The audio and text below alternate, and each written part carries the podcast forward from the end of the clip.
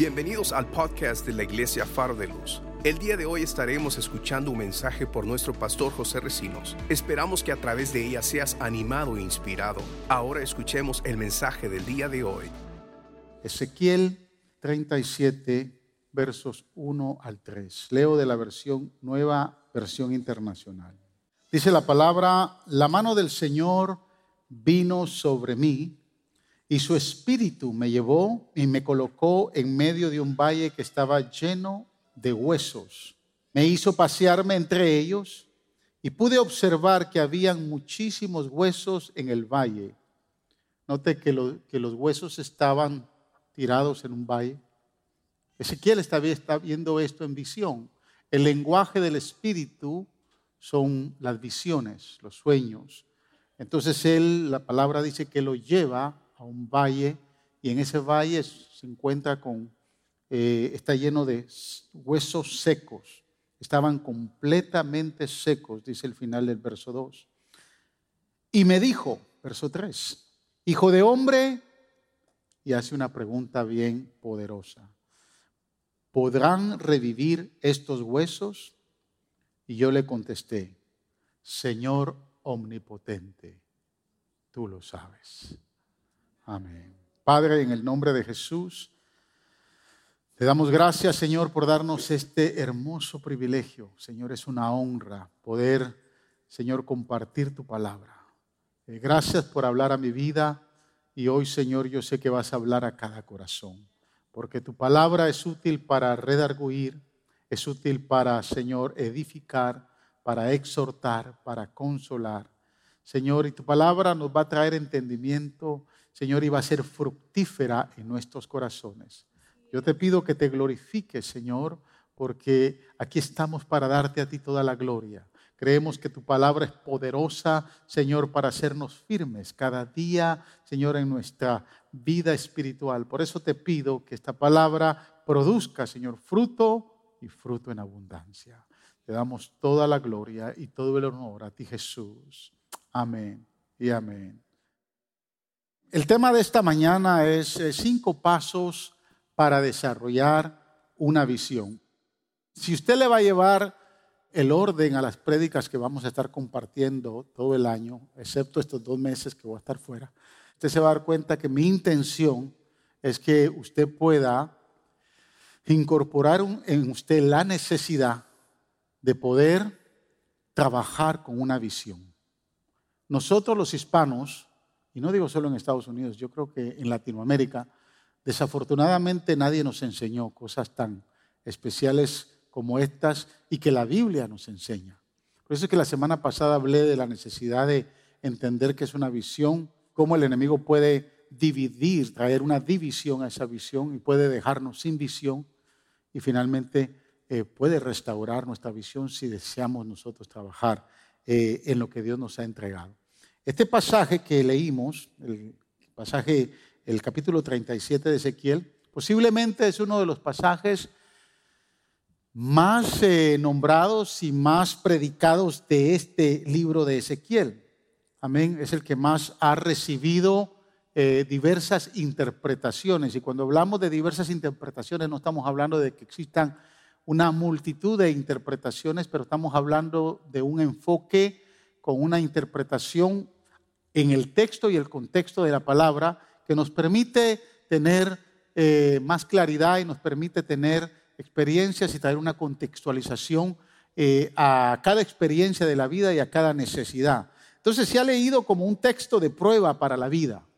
También eh, se ha leído y se ha predicado de una forma muy, muy literal, ¿verdad? En su interpretación y, hasta se ha encontrado en este pasaje, en cada aspecto del capítulo, algún sentido simbólico. Eh, obviamente el pasaje, cuando usted, lo, usted ve todo el capítulo del libro de Ezequiel, el capítulo 37, se va a dar cuenta que el pasaje presenta, o el capítulo presenta dos, dos, uh, dos segmentos. El primer segmento es la presentación del Valle de los Huesos Secos, del, versículo 1 hasta el, hasta el versículo 14. Eh, y la segunda parte del capítulo presenta, que son los versículos del 15 al 28, amén, se le ha llamado como el mensaje de las dos varas o de los dos palos. Eh, una, eh, una imagen simbólica, porque la primera parte del pasaje es una visión que tiene el profeta Ezequiel y la segunda es más que todo una acción simbólica de lo que genera o lo que deseaba Dios entregarle al profeta Ezequiel en la restauración del pueblo de Israel cuando estaban en la cautividad en Babilonia. Eh, Ezequiel fue contemporáneo de Jeremías, el profeta Geo. Eh, obviamente Jeremías nunca va a la cautividad. Jeremías después de Jerusalén eh, es llevado a Egipto. Nabucodonosor, como que Jeremías toma gracia y le perdona no llevárselo al, cautiverio eh, y es llevado a Egipto y, Jeremías muere en Egipto, eso es lo que dice la historia. Eh, Ezequiel es llevado cautivo junto con Daniel y los tres amigos de Daniel.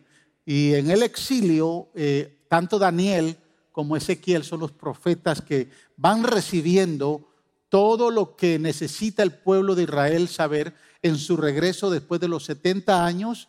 Y, Daniel va mucho más allá, porque Daniel habla de la restauración del pueblo de Israel hasta el tiempo del Mesías, hasta el tiempo de Cristo, habla de las 70 semanas y esta última semana que todavía está pendiente dentro del periodo de la gracia del Señor y que se va a cumplir en la segunda venida del Señor. Pero Ezequiel muestra este pasaje dando a entender la necesidad de la condición del pueblo de Israel.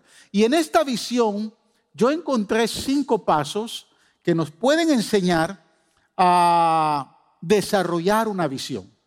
Así que voy a entrar de lleno a cada uno de esos pasos. Le estoy cortando a la introducción, pero no le, quiero cortar a los pasos porque creo que los pasos son importantes. Así que si usted la, semana pasada, la antepasada, en el día de Año Nuevo, eh, prediqué acerca de la necesidad de podernos mover en una visión. Y dije que una visión es un sueño, más es una pasión y le sumamos acción. Usted me lo va a escuchar hablar. Un sueño más pasión y más acción. Si no tiene acción, no va a ser visión, va a ser una ilusión. Y hay muchos que siguen viviendo de ilusiones. Y Dios no quiere que usted viva de ilusiones. Dios quiere que usted viva de una visión que Él quiere que usted tenga. Y muchos no la entienden porque dicen, bueno, ¿y de dónde viene la visión? Y hoy vamos a entender un poco acerca de eso, cómo se puede desarrollar una visión. El primer paso eh, lo vemos ahí en el verso 3. La visión, escuche bien, primer paso, la visión debe de ser clara y entendible. Visión 2020 es una visión correcta, es una visión donde usted a 20 pasos va a tener un enfoque claro, un enfoque entendido. Por eso es que los que no usan lentes y pueden ver a 20 pies de forma clara, verá en una, en una gráfica de eh, ocular, entonces no tienen problemas, no, pueden, no necesitan usar lentes, pero ya los que no tenemos esa visión 2020, pues nos ponemos, nos ponemos lentes, ¿no? Pero para que usted pueda entender lo que el primer paso de una visión es que la visión debe de ser clara y entendible. El verso 3 dice, y me dijo, hijo de hombre, ¿podrán revivir estos huesos? Y yo le contesté, Señor, Señor omnipotente, tú lo sabes. Usted debe de entender claro que cuando Dios nos va a entregar una visión, nos va a dar algo, siempre nos va a dar algo que está fuera de nuestro alcance. Va a estar fuera de nuestro entendimiento, algo que está fuera de nuestras posibilidades, fuera de lo que yo puedo hacer, algo que para nosotros es imposible, porque Él quiere hacerlo posible. Amén. Y muchas personas cuando empiezan y reciben una visión de Dios, nos pasa a todos, no le entendemos. A mí el Señor me dijo, quiero que construyas este santuario sin préstamo. Yo no lo entendía.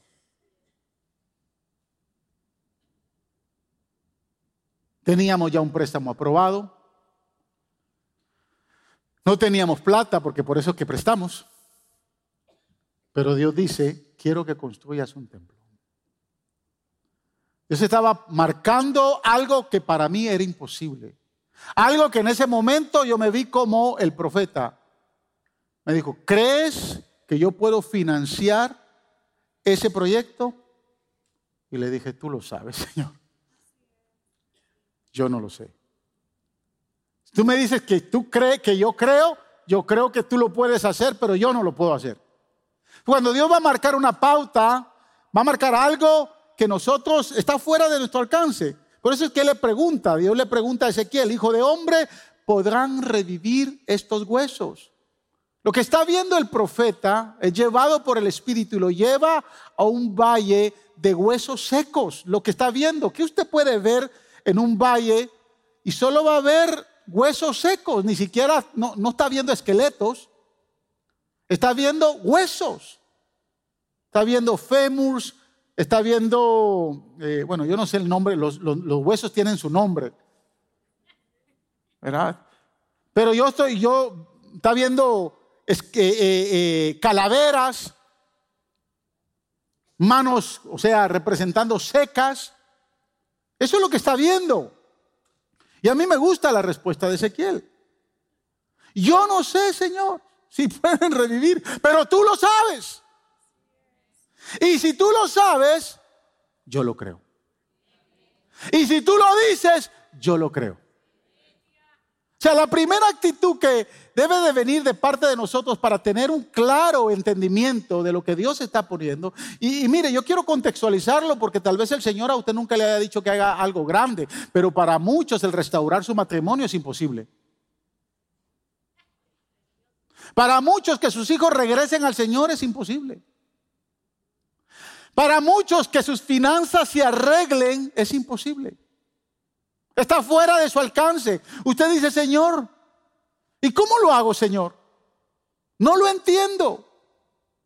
Para muchos, hacer algo que Dios les ha dicho que hagan está fuera de su alcance. Los proyectos y visiones de Dios de manera inicial no se entienden.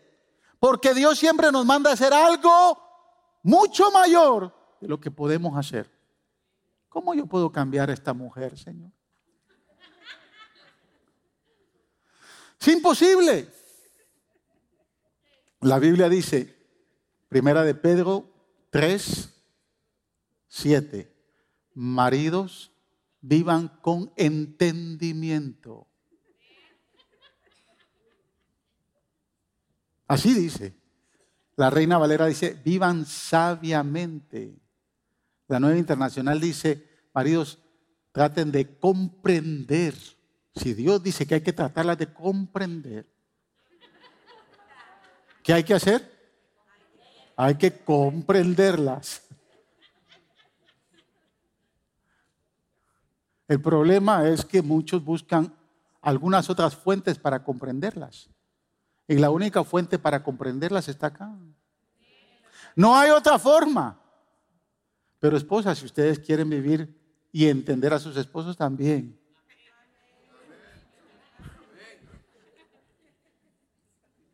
O sea, cuando le ponemos fe a lo que Dios dice que podemos hacer, fe en el Todopoderoso, la fe, escuche bien lo que le voy a decir, la fe no le trae conocimiento, la fe le trae entendimiento. Por eso es que hay que tener fe. El conocimiento nos forma y es bueno el conocimiento, pero el entendimiento nos transforma. Usted quiere ver a su esposa transformada, quiere ver ese matrimonio transformado, quiere ver ese negocio transformado, quiere ver su familia transformada. Tenga fe para que tenga entendimiento y no solo conocimiento. ¿Sí me está entendiendo? Por eso es que el escritor a los hebreos dice, y lo dice bien claro, que sin fe es imposible agradar a Dios. Escuche este verso. Job 32.8. Pero lo que da entendimiento al hombre es el espíritu que en él habita. ¿Qué le da entendimiento al hombre? el espíritu que en él habita. ¿Y cuál es ese espíritu? Mire lo que dice, el hálito del Todopoderoso. ¿Se recuerda cuando Adán, Dios lo formó y lo dejó ahí un cuerpo sin vida? Porque lo formó del, polvo de la tierra para que ese, ese, ese, ese, ese cuerpo tomara vida, Dios tuvo que hacer. Ahora, el hálito del Todopoderoso, la palabra hálito aquí es inspiración. E inspiración también se traduce como inhalar. Inhalar. Usted, inhala, haga así. Usted está inhalando, está inspirando. Y aquí quiero que, me entienda, porque de aquí es donde puede venir una visión transformadora en su corazón. Y uno de los significados de visión es inhalar una idea. Ese es uno de los significados. Cuando usted inhala una idea. Cuando usted inhala una idea, pero ¿de dónde, pastor? ¿De dónde? Ah, de doña Chabelita, que es la que siempre me está diciendo cómo, cómo maneja esta mujer.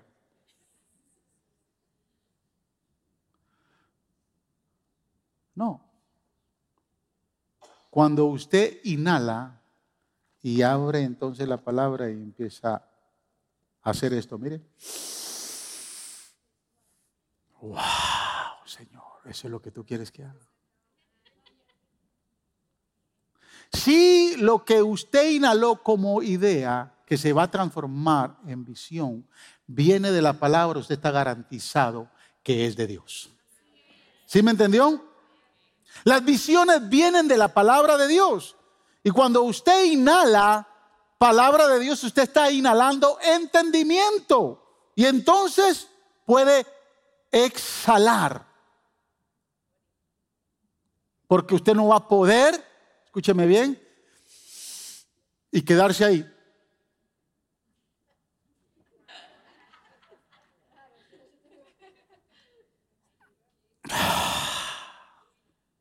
Inhalar y exhalar. Usted inhala. Mire, lo que yo hago durante toda la semana, todas las mañanas, porque usted me paga para eso. Todas las mañanas es esto. Yo me siento, después de que salgo de la oración acá, llego a mi casa, me siento en mi oficina, en mi escritorio y empiezo a hacer esto. Todos los días. Y el domingo vengo y, hago... ¿Usted me está entendiendo? Yo inhalo. Por eso es que el que predica tiene que inhalar palabra. Tiene que inspirar. ¿De dónde cree usted que yo recibí esa visión de faro de luz que hoy Jafet nos la compartió? Y que los niños la dicen todos los domingos. Usted dirá, ¿y de dónde salió esa locura que siempre esta gente está repitiendo todos los domingos? Somos una familia que adora a Dios en espíritu y en verdad, conquistando el reino, alcanzando el perdido para restaurar el altar familiar y hacerlos crecer en Cristo, para servir a nuestra familia, comunidad e iglesia. ¿De dónde cree que nació eso? De un pajarito que vino y me dijo, yo le voy a enseñar, yo lo, he compartido algunas veces, pero esta visión la recibí en, un caos de mi vida, en un tiempo donde realmente había caos ministerial. Estaba destruido eh, por una circunstancia que me postó en dolor. Algo que nos pasó eh, en el año 98 eh, y que, mire, que yo empecé a entender la visión, pero le voy a decir algo, ustedes son el cumplimiento de esa visión. Porque en el año 98 nosotros estábamos celebrando el primer aniversario de la iglesia en Nueva York con el templo que habíamos comprado, pero no crea que era un templo así. Cristi se ríe porque Le voy a decir algo. El salón de ACG, allá arriba, que es el salón más grande que tenemos, ese salón era más grande que ese templo. Con eso le digo todo. Pero nosotros habíamos comprado una propiedad, habíamos comprado un terreno a la par, y yo me había visionado con extenderme y construir al lado. En el año 98 eh, llegó el pastor Alan Clayton, que siempre lo invitamos acá porque este hombre es muy sabio, un anciano con mucha sabiduría. Y me dice, pastor, es tiempo de extenderse. Y luego, pues si acabamos de comprar esta propiedad, tenemos un año y, y no tenemos plata. Y el Señor dice, es tiempo de extenderse. Bueno, yo le voy a creer a Dios. Lo que yo no sabía es que el Señor ya tenía muchas cosas preparadas. Y por eso quiero pedirle que usted entienda eh, los pasos de una visión, porque es parte de mi experiencia. Estábamos entonces en esa celebración y yo le digo a la iglesia, bueno, hermanos, el Señor dice que nos vamos a extender. Y el Señor dice que vamos a construir al lado. No tenemos dinero, pero bueno, algo va a hacer el Señor en esa semana, en esa misma semana. Yo en aquel entonces todavía trabajaba en lo secular. En esa misma semana, el viernes de esa semana, eh, hay un hombre que llama a casa, le habla a mi esposa y le dice que quiere hablar con el pastor. Y le dice, bueno, el pastor no está, pero va a estar en la noche en el servicio. Él llega en la noche al servicio. Y cuando llegó, pues yo lo bajé en, el basement de ese edificio que, tenía, que habíamos comprado. Yo tenía una pequeña, una oficina, pero muy pequeña. Pero ahí recibía yo a, los que querían hablar conmigo. Eh, y me empieza a decir, pastor, esta, mañana, cuando yo lo vi salir del templo, porque yo he tenido la costumbre de orar siempre en las mañanas en el templo, mire lo bueno que es orar en el templo. Porque obviamente yo iba a trabajar, entonces yo salía a las 7 de la mañana del templo para ir a trabajar. Yo llegaba a las 5 y media y oraba de 5 y media a 7 todos los días. Y ese día salía a las 7 de la mañana y me dijo, hoy en la mañana cuando yo lo vi, que usted salió, vi, eh, yo estoy aquí, enfrente de mi vehículo, esperando que la luz cambie, y me dice él que él está pensando, él es un ex veterano de la guerra del Vietnam, cuando él regresó del Vietnam, la gente salió muy, muy damnificada. Los soldados que regresaron fueron, fueron prejuiciados por la nación americana y metieron una demanda al gobierno federal. Él se convirtió en abogado y, dirigió una demanda. Años después, ganaron la demanda. Y me dijo, me acaban de dar eh, esa parte de la demanda. Y me dice, hoy en la mañana yo estoy aquí orando y le estoy preguntando al Señor, ¿a quién le debo dar el diezmo de esa demanda? Si se lo doy al pastor Padilla, que es, es el pastor de la iglesia más grande ahí en el área, Bay Ridge Christian Center, él iba de niño a esa iglesia. Se lo doy a mi papá, que es pastor en Puerto Rico, o se lo doy a mi, hermano, que es pastor en Yonkers. Yo estoy decidido a quién de los tres. Y el Señor me dice, voltea tu mirada hacia la izquierda. Yo volteé mi mirada y lo vi salir. Y me dice, a él se lo tienes que dar. Eso fue lo que le, lo que le dijo el Señor.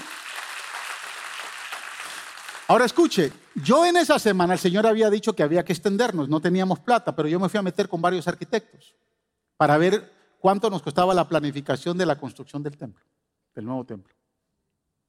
Obviamente eh, hubieron varios precios y la que más se ajustó era un costo de 16.300 dólares, lo que el arquitecto nos estaba pidiendo para la planificación de todo el proyecto. Cuando este señor me está hablando, me dijo, pastor, yo vengo a obedecerle al Señor y le quiero entregar el cheque de esa demanda. ¿Sabe de cuánto era el cheque? de 16.300 dólares. Ese era el cheque. Entonces el Señor a mí me confirma, obviamente, que es de Dios. Ahora escuche, el Señor me dice, yo te voy a dar todo. Y por eso prediqué el mensaje de la semana pasada, porque entonces el enemigo vino a, traer división sobre esa visión. Pareció por ahí un hijo del diablo que me ofreció un préstamo. Y yo realmente estaba comprometido a escuchar la voz de Dios. Lo cierto es que empezó a debatir mi corazón, tengo que buscar un préstamo. Tengo que buscar un... Escúcheme, tocamos puertas a más de 15 bancos y nadie nos daba un préstamo. Yo dije, Señor, ¿pero qué había dicho el Señor? Yo te voy a cubrir todo. Yo no lo creí. O sea, sí pude creer cuando me entregaron el cheque de los 16.300, pero yo no le creí que él podía hacer lo siguiente. Y entonces cuando eso sucede, pues yo sigo tocando puertas hasta que me encuentro con un banco llamado, eh, ese banco Inster Savings Bank en Maryland, que nos, como que el Señor dijo, préstamo quieres, ahí te va. El costo de la construcción era 300 mil dólares. Escuche bien lo que le estoy diciendo, 300 mil dólares. La iglesia, no estamos hablando que era una iglesia como la que hoy pastoreamos, una iglesia bien pequeña. Dije, wow, pero bueno, ya me dieron todos los detalles. La verdad que estaba interesante el préstamo, pero con un interés muy alto. Y como lo que quería era construir, yo dije, amén. Firmar papeles. Y como era un préstamo de construcción, se da por etapas. Entonces llamamos al contratista, ya tenemos el préstamo eh, aprobado. Y la primera fase era una fase de remover una pequeña construcción que había al lado, preparar esa área para entonces, obviamente, empezar a unir el terreno que estaba al lado con la, la propiedad que teníamos. Entonces, esa primera fase de remover tierra, hacer esa pequeña demolición, era de 28 mil dólares. No me lo dieron a mí, se lo dieron al contratista, porque es el contratista que recibe el dinero. Y empezaba, me recuerdo que fue un martes, empezaba la construcción el jueves. Yo bien contento, estoy el jueves ahí y el contratista no se aparece. llamo al ingeniero, llamo a, a, ¿cómo se llama? Lo llamo a él y nada. Pues el ingeniero me dice, déjame llamarlo. Y en la tarde ya me llama y me dice, lo que pasa es que dice que se le, se le venció el seguro, que él, él está el lunes ahí. Ah, bueno, está bien. Llega el lunes y no aparece el bendito hombre. Para hacerse la corta, hasta, el día de hoy lo estoy esperando. Se llevó el dinero. Y yo me puedo pensar, yo me, me, puse a pensar, no, en ese momento no, pero hoy me pongo a pensar que el Señor se reía. Ajá. Eso era lo que querías. Querías confiar en el hombre cuando yo te dije que podías confiar en mí y te probé que podías confiar en mí. Pero eso fue una gran tribulación, hermanos. Para mí eso fue una gran tribulación porque ya no teníamos 28 mil dólares que eran necesarios para empezar el préstamo. Me voy con el banco y les explico la situación. Mis pastores, es su problema. Usted tiene que recuperar esos 28 mil dólares. ¿Y de dónde? Entre hacer y hacer y deshacer, realmente, hermanos, perdimos y en el proceso no se perdieron 28 mil dólares. Se, perdieron más de 150 mil dólares. Ahora, eso causó un caos en mi corazón porque yo me sentía culpable. Yo dije, no, esto la verdad fue un fracaso, pero fue, fue mi culpa. Y muchas veces en las reuniones de la Junta estábamos hablando hasta que en una de esas reuniones, creo que Mildred, me, recuerdo que Mildred me dijo, pastor, déjate de culpar. Todos ya hemos entendido que no realmente fue tu culpa, fue este hombre y, este hombre se llevó el dinero. Cuando yo retomo con Dios, eh, o sea, eso me, eso me bajó, me, metió en depresión. Eh, yo pasé dos años deprimido por esa situación. Porque ¿cómo yo recupero un dinero transformar un, préstamo de, construcción a un, préstamo convencional no es fácil, no con un banco. Se pierde mucho dinero. Y estando yo así, yo entonces me invitan a predicar a República Dominicana, eh, pero yo iba, mire, yo iba desmotivado, iba, ya se puede imaginar, yo, yo le llamé a, allá al pastor, le dije, mira, la verdad, no, queremos que venga así. Ok, pues voy a ir, pero iba destrozado, hermano. Y estando allá, el pastor me vio, no sé qué cara llevaba yo. Yo prediqué, me dijo, te voy a dar tres días para que te estés tranquilo. Y me puso en una casa, yo no sé, bueno, eh, el Caribe es especial, sus playas son hermosas eh, y República Dominicana es muy, muy especial. Eh, tiene unas playas azules. Y entonces me puso a la par de, de una casa de playa, yo viendo la playa, tres días solito ahí. Y ahí le empecé a llorar a Dios, a orar, a llorar. Decirle, Señor, ¿qué pasó? Empecé a entender los errores que había cometido. Y el Señor me dijo, te voy a dar una oportunidad más. ¿Sabe cuándo yo vi esa oportunidad? Cuando me confronto ya no con construir un templo de 300 mil, sino con un templo de 3 millones y en las mismas condiciones sin plata. O sea, hay cosas que usted no entiende. Estando allá, yo le empiezo a decir, Señor, ¿qué quieres para Faro de Luz? ¿Qué es lo que tú deseas para Faro de Luz? Y estoy leyendo el libro de los Hechos y lo leo varias veces, lo leo tres, cuatro, cinco, siete veces. Me concentro en el capítulo 2. Y estando leyendo el capítulo 2 por más de 15 veces, aparece la luz. ¡Boom! los cinco propósitos mayores de la iglesia primitiva. Capítulo 2, versos del 43, 42 al 47. Y empezó a fluir. Somos una familia que adora a Dios en espíritu. Y ahí aparecen los cinco propósitos que están alineados en la visión que todos los domingos nosotros declaramos acá. Porque la visión hay que declararla. Eso es el segundo punto, el segundo paso. O sea, cuando Dios me da esa, me da a través de la palabra, porque yo estuve, todo en el libro de los Hechos estuve esos tres días, así mire. Y de momento apareció a, escribir, porque entendí que habían cinco propósitos. Y los que están cogido el discipulado y los que están en Casa Luz ya entienden bien, bien esos cinco propósitos.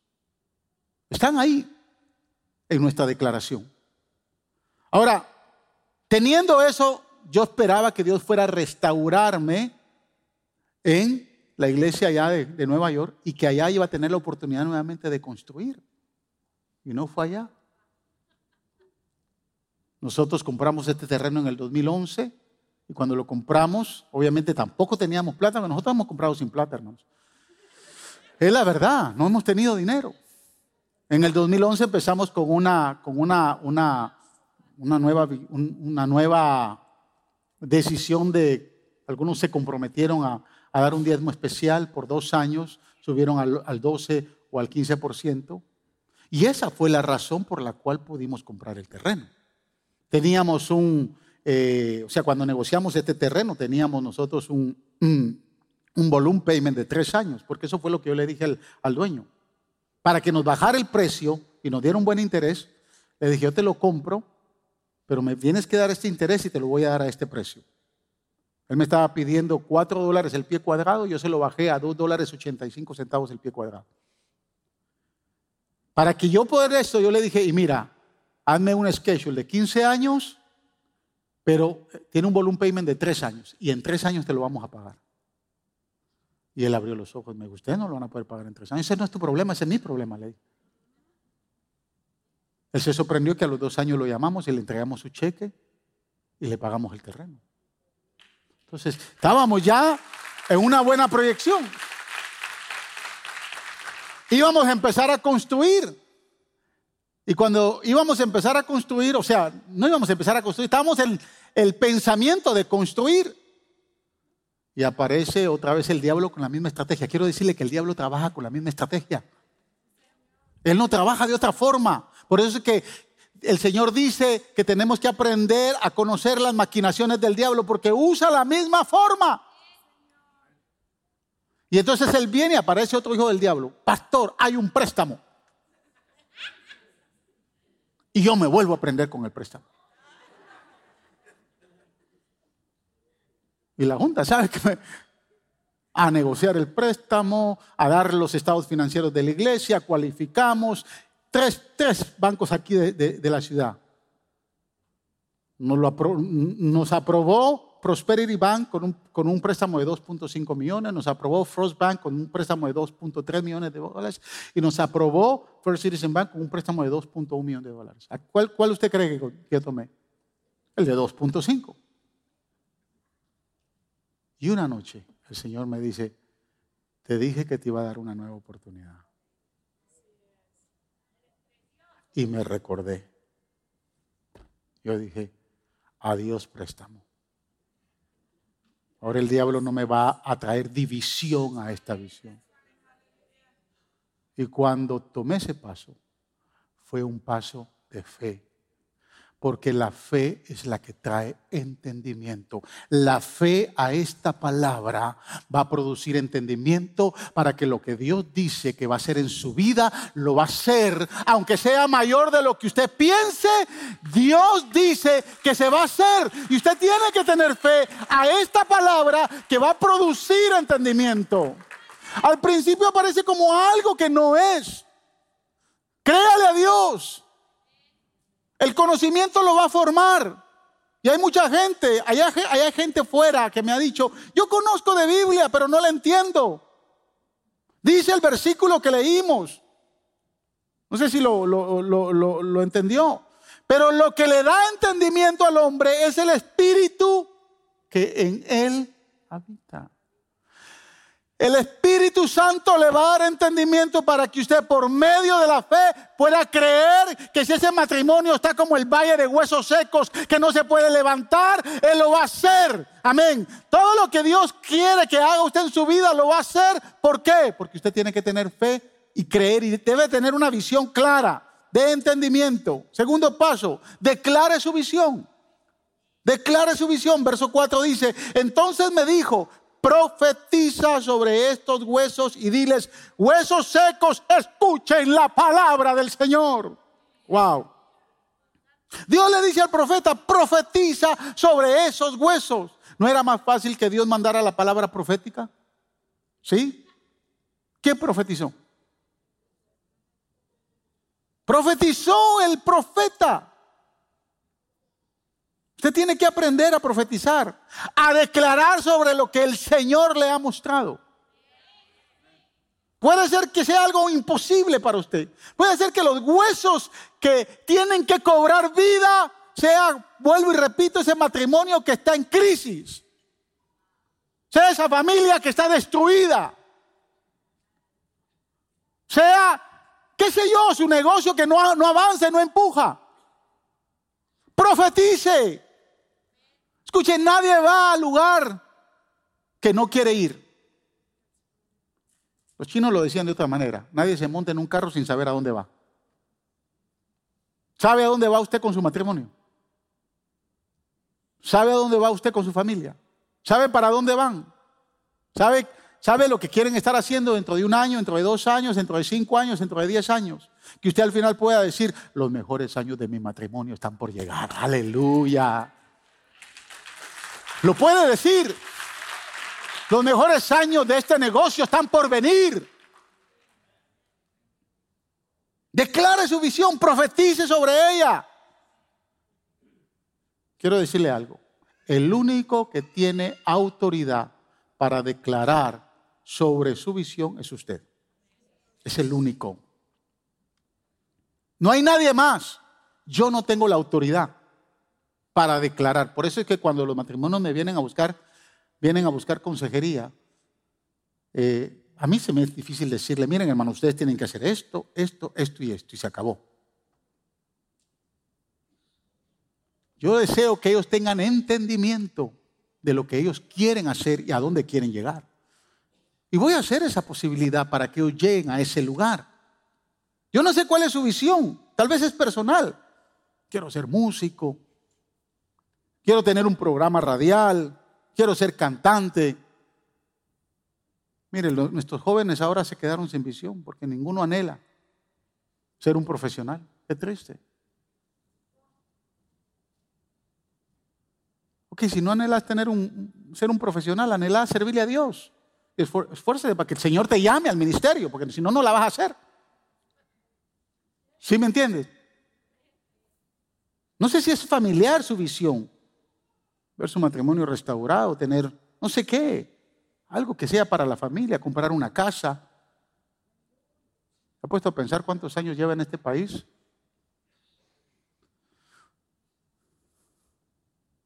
Si aquí hay personas que llevan más de 10 años viviendo en este país y no tienen casa, han estado cortos de visión.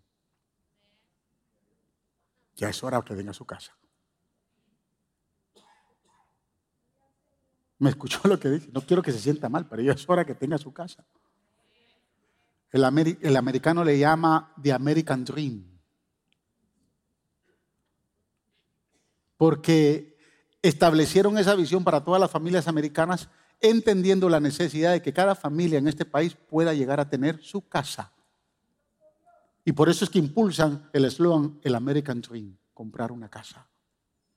Si usted no ha cumplido ese sueño, es muy difícil que sus hijos lo cumplan.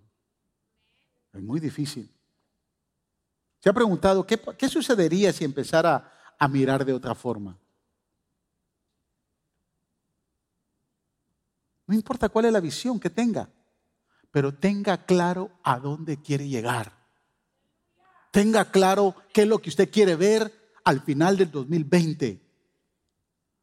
Yo hice una pregunta el 31, ¿cómo se ven al final de este año? Y le voy a decir algo, al final del año le voy a volver a preguntar si lo que usted vio se cumplió. Por eso es que le estoy dando, le estoy entregando estos pasos. Primer paso, tenga clara la visión. Aunque no la entienda al principio, esta palabra por fe le va a traer entendimiento. Segundo paso, empiece a declarar. Declare su visión. Tercer paso, la visión tiene un orden. Porque Dios es un Dios de orden. Miren la visión de Ezequiel, verso 7. Tal y como el Señor me lo había mandado, profeticé y mientras profetizaba, primero profetizó, ¿verdad? Declaró. Y mientras profetizaba, se escuchó un ruido que sacudió la tierra. Y los huesos comenzaron a unirse entre sí. ¿Qué pasa si Ezequiel no profetiza, no declara? Nada sucede. Ezequiel tuvo que declarar, tuvo que profetizar. Y al instante que él profetizó, por esos huesos secos dice que la tierra empezó a temblar. Se escuchó un ruido que sacudía la tierra. Y mire, y los huesos comenzaron a unirse entre sí. Wow. Empezaron a tomar forma. Empezaron a, tomar, a, a tener orden. Se empezaron a formar como esqueletos. Si la visión no toma forma, si no tiene un orden, fácilmente puede fracasar. Y este es uno de los pasos más difíciles que muchos pueden encontrar. Pero ¿sabe por qué muchos no alcanzan la visión o no alcanzan lo que logran, lo que desean? Escuche, Génesis 1, 1 al 2. ¿Cuántos son hijos de su Padre Celestial? Amén.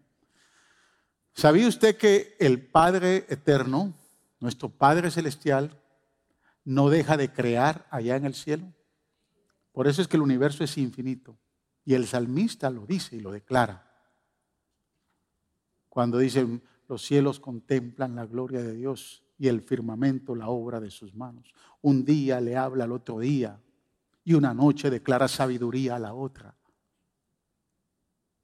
¿Qué está declarando? ¿Qué le dice un día a la otra? Wow, hoy hay algo, hoy hay algo nuevo. Y una noche le dice a la otra noche, ¿te viste la galaxia? Esa galaxia no estaba ahí. Él sigue creando. Y Él nos ha hecho co-creadores en Cristo Jesús. Eso es lo que dice la palabra. Yo no sé si usted se cree un co-creador con Cristo Jesús. Ahora mire cómo crea Dios. Génesis capítulo 1, versículos 1 y 2. Dios en el principio creó los cielos y la tierra. La tierra era un caos total. Las tinieblas cubrían el abismo y el Espíritu de Dios se movía sobre la superficie de las aguas. Y dijo Dios que exista la luz y la luz llegó a existir. A mí me gusta la frase que dice, y dijo Dios, porque habla del aliento de Dios. El aliento de Dios tiene poder. ¿Cuántos lo creen? Que lo que Dios dice se hace. ¿Lo cree? Y dijo Dios. Ahora se la voy a poner un poquito más, más fuerte. Los únicos seres creados por Dios que tienen el don del agua, del, del habla, es usted y yo.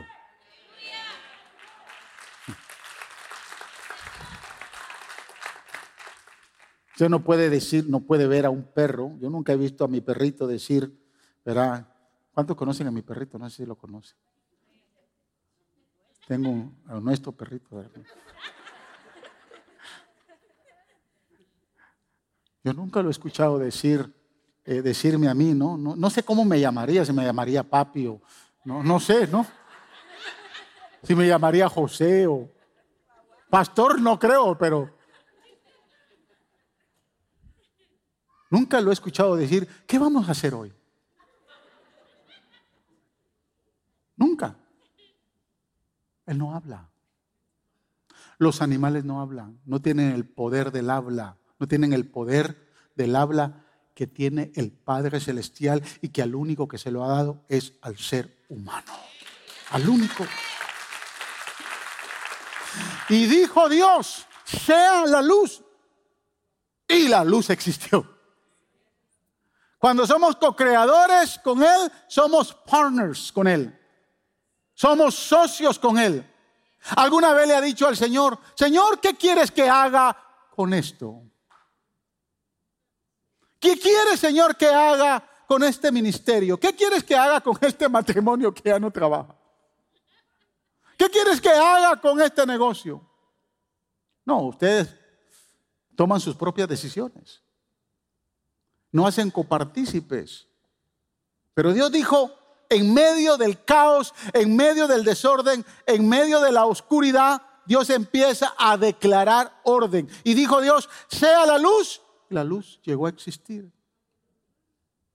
¿Quién era el único que podía declarar en medio de ese caos en la creación que hubiese luz? ¿Quién era el único que podía declararlo? Dios. ¿Quién es el único que puede declarar en el caos que usted está viviendo hoy? No, Dios, es usted. Porque ya Dios lo declaró en la cruz. El problema es que no tomamos la autoridad que tenemos que tomar.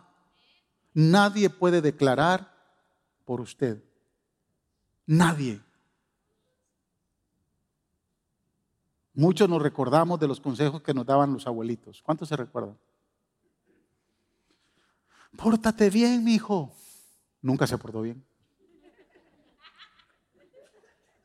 ¿Sí?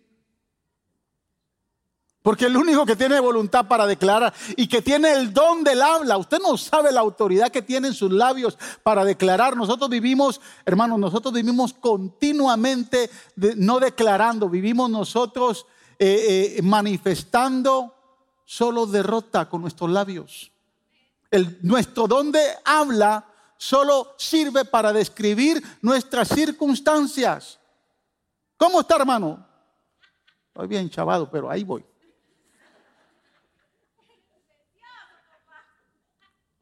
O sea, es un lenguaje descriptivo.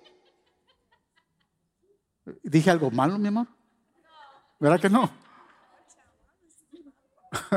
A los puertorriqueños, no. Aquí iba a usar una palabra de Guatemala, pero esa palabra en Guatemala no es fea, pero para otros sí, por eso es que se me vino lo boricua.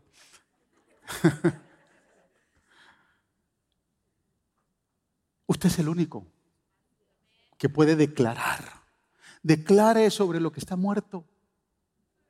declare sobre lo que usted ve que no tiene vida y empiécele a poner orden. Lo primero que Dios hace para traer orden en el caos que existía en la creación fue traer luz. Y mire, no fue la luz solar, porque el sol y la luna y las estrellas fueron creadas después en el, en, el día número 3. Esta luz representa la luz brillante, la estrella de la mañana, aquel que dijo, yo soy la luz del mundo, aquel que nos da dirección, aquel que sabe alumbrar nuestro pobre entendimiento. Aparece Jesús trayéndole orden. Sea, lo primero que usted tiene que ver entonces para empezar a poner orden a la visión es integrar a, integrar a Jesús. Necesita a Jesús. Amén. Pero usted es el único que puede tener la autoridad para hacerlo. Cuarto paso. Fortalezca su visión. Verso 8. Yo me fijé y vi que en ellos aparecían tendones y le salían carne y se cubrían de piel, pero no tenían vida. Wow. Yo no sé si usted sabe que lo que le da fuerza al cuerpo no son los huesos. Si los huesos, mm, si los tendones no se unen con los músculos, el esqueleto se va a caer. Entonces, lo que le da fuerza al cuerpo, lo que le da fortaleza a un cuerpo, son los tendones que se conectan a los músculos y fortalecen, eh, hacen ese cuerpo firme, hacen un cuerpo firme que pueda pararse. Si usted y hoy nos paramos hoy es porque tenemos no solo buenos huesos, pero tenemos buenos tendones. ¿Usted puede que usted se va al gym y sale del gym si no ha ido por mucho tiempo y sale adolorido, al otro día no se puede levantar?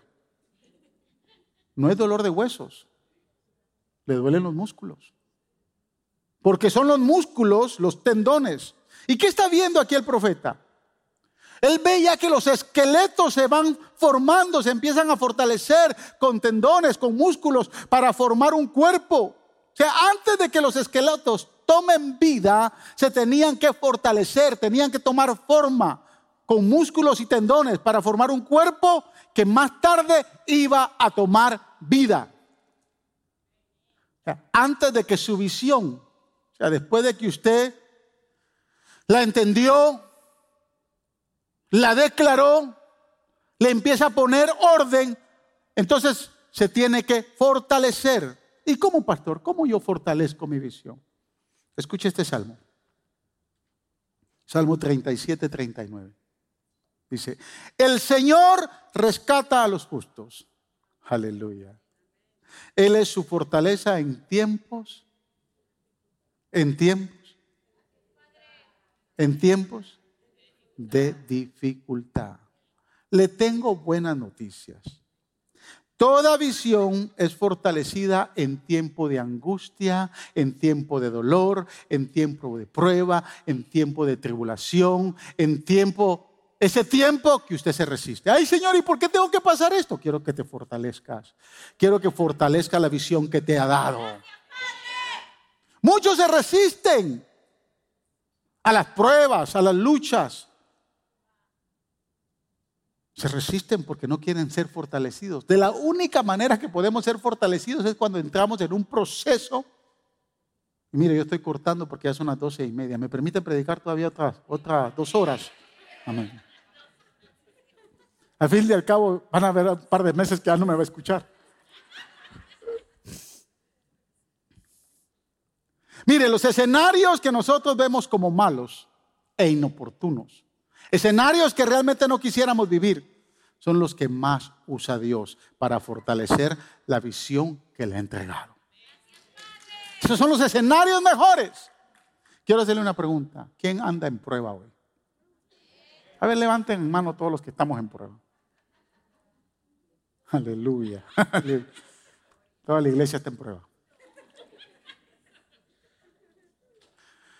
No se resista a este tiempo de prueba. No resista ese momento que usted aparentemente lo ve difícil, pero usted es como el oro que está metido ahorita en el, en el mero fuego, pero no se va a quemar. No se va a quemar, le garantizo que no se va a quemar porque Cristo, amén, como dice el apóstol Pablo, todo lo puedo en Cristo que me fortalece. Amén, no se resista a la prueba, la fortaleza viene de lo alto. El salmista decía, ¿de dónde vendrá mi socorro? Mi socorro viene de Jehová, que hizo los cielos y la tierra. Fortalezcas en Dios. Quiero hacerle otra pregunta. ¿Qué hace a un hombre o a una mujer fuerte en Dios cuando dicen ese hombre de Dios? Ese hombre, esa mujer, esa mujer es una mujer de Dios. ¿Qué lo hace fuerte? Son las telarañas que forma entre el cielo y la tierra. Si usted empieza a formar telarañas, ¿y cuáles son esas telarañas? Si usted tiene intimidad con Dios. Y no es fácil tener intimidad con Dios. No es fácil orar, no es fácil ayunar. Mire, yo sé que yo no voy a estar en todos los 21 días de, de ayuno, voy a estar en la primera semana. Pero esta semana que pasó, yo la saqué exclusivamente para ayunar por mi esposa y por mi familia. Y ayer eh, estuve solo con agua hasta el sábado, ayer, hasta el sábado a las 2 de la tarde. Quería llegar hasta hoy, pero por primera vez, después de muchos ayunos que he hecho, de siete días. Ayer en la mañana estaba en la reunión con los líderes de, de ministerio y ya no me sentía bien, estaba mirando mareado. Nunca me había pasado eso. Llegué a la casa y mi esposa no se dio cuenta, pero yo me desmayé un par de veces. No quise alertarla. Y tenía, y la única razón por la cual tuve que romper mi ayuno, porque no lo hubiera querido romper, es porque tenía que ir a casar a una pareja. Y tenía que manejar como una hora. Dije, si yo me voy así, voy a andar, puede ser que provoque un accidente. Entonces, eh, yo tengo siempre, me preparo ahí, tenía un, poquito de una sopa de lentejas, a mí me gusta la lenteja mucho. Y le dije a Linda, prepárame pues ya no, no, no creo poder llegar hasta mañana. Pero fue uno de los ayunos más fortalecidos que he tenido. Esta semana yo cogí mucha fuerza espiritual, aunque mi cuerpo se agotó. Pero tomé mucha fuerza espiritual. Porque hemos estado recibiendo muchos ataques nosotros. Y ataques que vienen desde la profundidad del infierno. Yo necesitaba esa fortaleza espiritual. Porque la visión que tenemos por desarrollar es grande y yo necesito fortalecerme porque yo sigo siendo un ser humano. Y como ser humano el enemigo siempre va a querer tumbarme. Y esto que posiblemente tal vez usted no lo sabe, pero lo que le ha estado pasando a mi esposa, a mí, me, a mí me, porque tocó ahorita lo que más yo amo aquí en la tierra. No sé si usted me entiende. El enemigo ha querido tocar lo que yo más amo. Y me ha puesto en, desequilibrio. Dije, me tengo que meter en una semana de ayuno y tiene que ser solo con agua. Tengo que hacerlo, tengo que, tengo que fortalecerme porque estoy, tengo que creer que Dios esté en el asunto. Es un tiempo de prueba, es un tiempo difícil, pero tengo que fortalecerme. Estoy entendiendo que esta prueba que hemos tenido y que estamos teniendo, Dios está con nosotros, pero no me la puedo pasar. No podía pasármela simplemente acostado. Tenía que entrar en ayuno, tenía que entrar en oración para fortalecerme en este tiempo de prueba. Lo que hace a un hombre y a una mujer fuerte en Dios es esa capacidad de formar conexiones, redes. ¿Ha visto en su celular? Le llega el reporte. A mí cuando me empezó a llegar, yo no soy mucho de estar metido. Casi no me van a ver en verdecito. Lo aprendí de una hermana que un día me dijo, pastor, yo nunca lo veo en verdecito. Yo le dije, ¿qué será eso de verdecito? Que si no me había dado cuenta que, que el celular, cuando usted está en Facebook, aparece un puntito verde ahí, ¿no? Usted, usted lo sabía, ¿verdad? Nunca me lo dijo. Y yo dije, ¿y hermana, qué es eso de verdecito? No, me dijo, es que cuando, yo nunca lo veo en Facebook. Pero la primera vez que me llegó a mí el reporte de mi celular, a usted le tiene que llegar, a no ser que usted sea Samsung, ¿verdad? Tal vez a los Samsung no le llega, pero a los que tenemos Apple sí. le llega el reporte de cuánto usted estuvo en la semana. Le llega. Y la primera vez que me llegó, apareció ahí dos horas y media estuve en la semana. Y yo dije, wow, ese es mucho, mucho tiempo. Con ese tiempo yo puedo hacer algo más para Dios. ¿Qué, ha pensado usted cuando recibe ese reporte? ¿Fortalecerse más en Dios? En vez de seguir en las redes sociales, empezar a formar redes sociales con, aleluya, con el que está ahí en el cielo. ¿Tiene un Facebook o un Instagram conectado directamente con el cielo? Métase ahí al Facebook celestial. Y usted va a ver lo fortalecido aún en medio de la prueba, pero su visión tiene que ser fortalecida. Porque el enemigo va a quererla tumbar. La va a querer tumbar. Estas cosas que nos han pasado. Tengo 56 años, mi esposa tiene 55. Estamos patojos nosotros.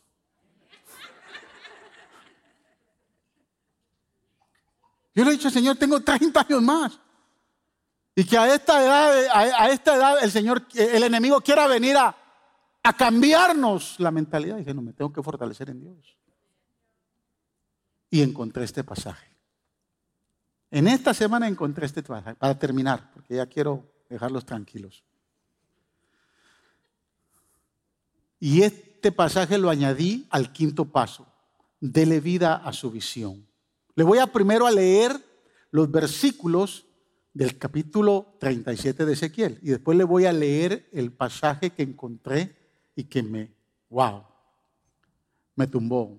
Versos del 9 al 10, el quinto paso, si viene escribiendo, es dele vida a la visión, porque los esqueletos los ve Ezequiel y no solo los ve, Dios le dice, profetiza, Primero le, dice, ¿entiendes que yo los puedo, puedo dar vida? Después dice, profetiza, declara. Después de que trae una declaración, le dice, el profeta ve que empiezan a tomar forma, orden, y luego se fortalece con músculos y tendones, pero todavía siguen siendo todos esos esqueletos que ahora ya son cuerpos, siguen siendo cuerpos sin vida. Y el versículo 9 y 10 dice, entonces el Señor me dijo, profetiza, hijo de hombre, conjura al aliento de vida y dile, esto ordena el Señor omnipotente, vende los cuatro vientos y dale vida a estos huesos muertos para que revivan. Yo profeticé, dice el verso 10, tal como el Señor me lo había ordenado, y el aliento de vida entró en ellos, entonces los huesos revivieron y se pusieron de pie. Era un ejército numeroso, wow un ejército. Todos esos huesos tomaron vida. Todos esos huesos se formaron, se ordenaron, se formaron, se fortalecieron y finalmente con el aliento de vida tomaron vida. Mire este versículo, el versículo 9 lo quiero leer de la nueva traducción viviente. Dice, luego me dijo, hijo de hombre, anuncia un mensaje profético a los vientos o sea, los vientos del norte, sur, este y oeste, anuncia un mensaje y di, esto dice el Señor soberano, ven, oh aliento. ¿Qué dice? Aliento. Ven de los cuatro vientos y sopla en estos cuerpos muertos para que vuelvan a vivir. Literalmente dice que vino un viento, aliento de los cuatro vientos norte, sur, este y oeste. Y sopló sobre los cuerpos y los cuerpos tomaron vida. Yo escuchando este, eh, leyendo este pasaje, entendí, aparece aliento, sopló. Quiero conectar este verso con este pasaje. Éxodo capítulo 15, versos del 6 al 10. Dice, tu diestra, Señor, reveló su gran poder. Tu diestra, Señor, despedazó al enemigo. Fue tan grande tu victoria que derribaste a tus oponentes, diste rienda suelta a tu ardiente ira y fueron consumidos como rastrojo. Quiero decirle que esto es parte del Salmo de Moisés eh, que se escribe cuando los, israelitas salen de Egipto, acaban de cruzar el Mar Rojo y el pueblo canta estas palabras. La Biblia dice que nosotros lo vamos a cantar ahí en el cielo. Lo dice el libro de Apocalipsis. Así que si no lo sabe, apréndaselo, porque ya no van a haber pantallas. Apréndase, porque lo vamos a cantar ya en el cielo. Pero mire lo que dice el versículo 8. Bastó un soplo de tu nariz. Aleluya para que se amontonaran las aguas. Las olas se, hirgieron como murallas y se inmovilizaron las aguas en el fondo del mar. Iré tras ellos y les daré alcance. Alardeaba, alardeaba el enemigo. O sea, el, enemigo decía, iré tras ellos. Repartiré sus despojos hasta quedar hastiado, porque en medio de una visión el enemigo va a seguir persiguiendo, va a seguir haciendo. Y dice, desvainaré la espada y lo destruiré con mi propia mano. Pero mire, verso 10. Pero un soplo tuyo, con un soplo tuyo, se los tragó el mar. Se hundieron como plomo en las turbulentas aguas. ¿Sabe qué hizo Dios para abrir el mar? Hizo y el mar se abrió.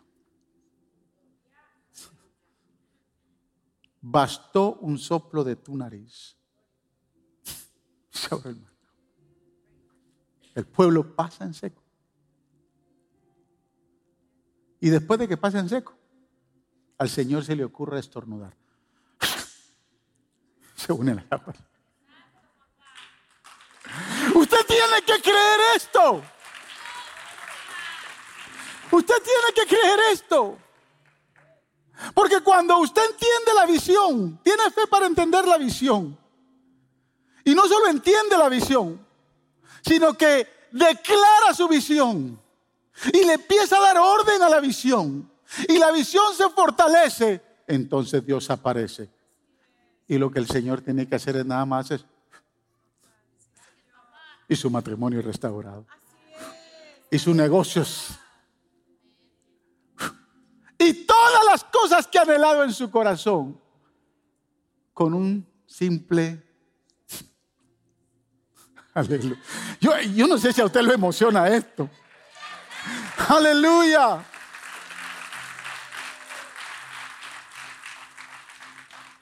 El aliento. El aliento. Está en su palabra. El aliento está acá. Yo no sé si usted se apega a ella día a día. Aquí está la inspiración más linda y más hermosa. Todo lo que yo he hecho y deseado en la vida se ha cumplido porque esta bendita palabra ha producido aliento a la visión, le ha dado vida a la visión. Gracias por escuchar el podcast de la Iglesia Faro de Luz. Esperamos que la palabra de hoy haya sido de mucha bendición para tu vida. Te motivamos que te suscribas y que bendigas a alguien compartiendo este mensaje. Te esperamos en la próxima semana.